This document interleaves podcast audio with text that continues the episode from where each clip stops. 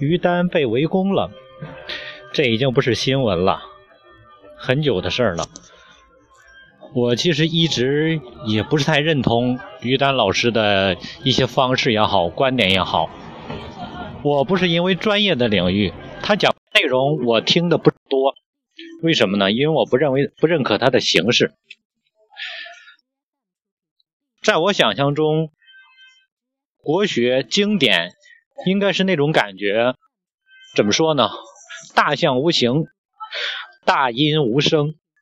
也就是说。做国学的应该是很能沉得住、有大家之气的，而于丹却把它做成了商业，所以在我的个人观点上、个人认知上，我不太认同。这可能是个人偏好的事儿。所以看到一些中学生、小学生推荐的书上，甚至于有的写将来你可以好好学国学，成为像于丹老师那样的优秀的人，我就非常不认同，看着比较别扭，因为他不能成为。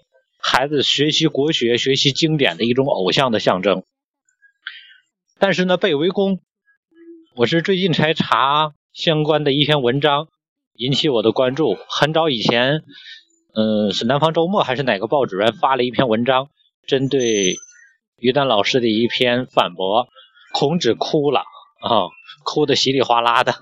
为什么？因为他里边对很多经典的解读有了一些偏颇。于是呢，对他极尽怎么说？极尽攻击或者极尽贬低，说你这样还敢去讲国学，还讲《论语》，啊，连基础的素养都没有。看了这个之后，我又很抱不平。虽然我不认同于丹，但是我更不认同这些所谓的专家或者叫学者，因为如果没有于丹，那么这些人。他们会站出来宣扬国学吗？我没有听到这个声音。也就是说，在于丹宣扬国学之前，我没有听到这些专家发出任何的声音，说《论语》是什么样的。啊，你说于丹的讲解是错误的，那你有没有在之前录了正确的，让全民都能听到？如果你没有做到，那么你是来干什么的？捣蛋的吗？所以说，今天如果孔子哭了，那么他真正哭。